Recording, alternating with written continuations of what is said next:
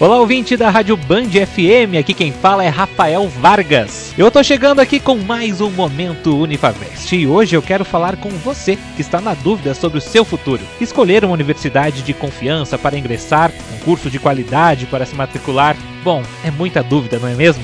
Mas espere, isso é bem comum. Afinal, estamos falando sobre escolhas. Há cinco anos atrás, essa dúvida também fazia parte da vida da Patrícia, que estava terminando o ensino médio. Hoje, formada em jornalismo aqui na Unifavest, ela conta como foi estudar em uma das melhores universidades privadas do país. Em 2013, quando ainda estava no primeiro ano do ensino médio, durante a minha primeira visita à Unifavest, gostei muito do que eu vi. Laboratórios completos e uma infraestrutura impecável. Eu sabia que aqui eu construiria o meu futuro. Em 2015, decidi prestar o vestibular para jornalismo e não me arrependi dessa escolha. Agora, após cinco anos, olho para trás e lembro de cada momento com muito carinho. Foi aqui, com o apoio de mestres e doutores, que eu construí o meu presente. Agradeço as oportunidades que tive aqui na Unifavest. Se você aí está em dúvida, eu recomendo. Venha até a Unifavest e comece a escrever o seu futuro. Que história incrível a da Patrícia Dias, egressa do curso de jornalismo aqui da Unifavest.